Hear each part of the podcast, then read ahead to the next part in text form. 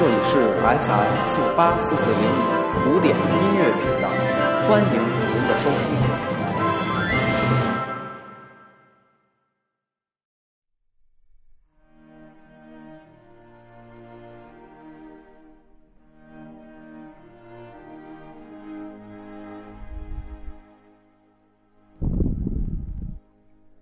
Hello，大家好，欢迎收听周末古典乐，我是西已成空。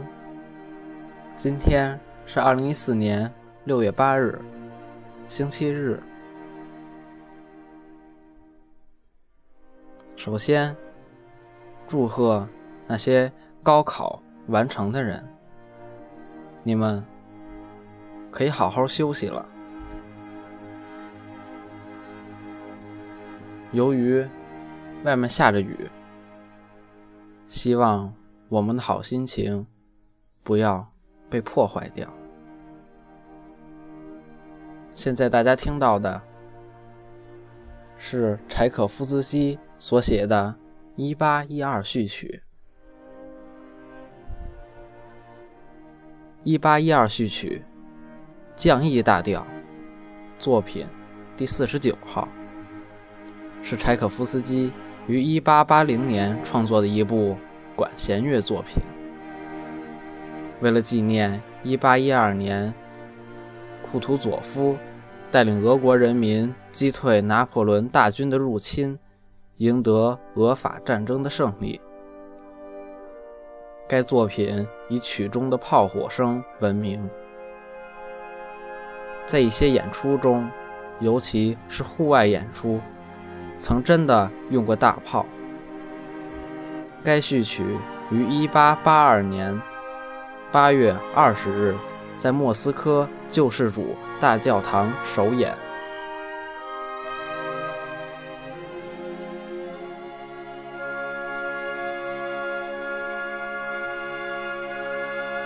1812序曲最后一段的场景，曲目开始时。出现一个深广的主题，代表着俄罗斯广袤的领土和无限风光。后来，乐曲进入发展部，一个侵略性的主题代表着法军的入侵。再转到一个进行曲，表达的是俄罗斯人武装上前线，准备。抵抗侵略者。后来，激烈的主体冲突描绘了残酷的战争。里面被扭曲的马赛曲代表着法军。后来，俄国人赢得了这次战争的胜利。俄国国歌在炮声、钟声中把乐曲推至最高潮。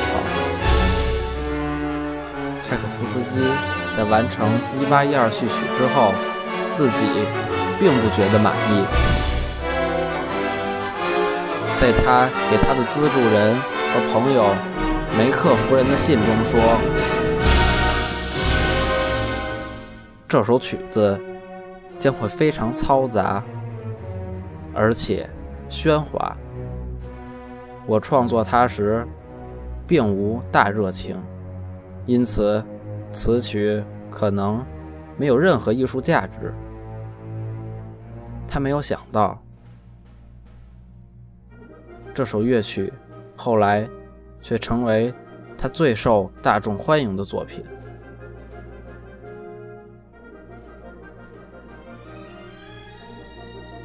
但苏联作家马克西姆·高尔基称赞《一八一二序曲》。这首序曲的深具人民性的音乐，像平稳的波涛那样庄严有力的在大厅回荡，把你高举于时代之上。他的声音表达出这一庄严的历史时刻，极其成功的描绘了人们奋起保卫祖国的威力。及其雄伟气魄。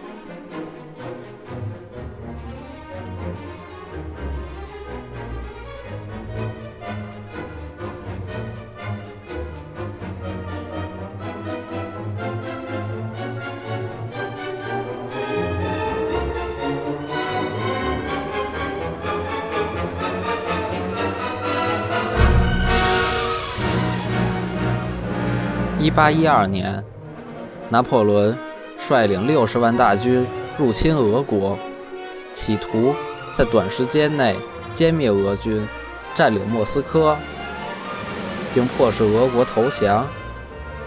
战争开始时，拿破仑军队在数量占优势的情况下，俄军不得不逐步撤退。法国迫近莫斯科。一八一二序曲是根据上述史实写成的一部管弦乐作品。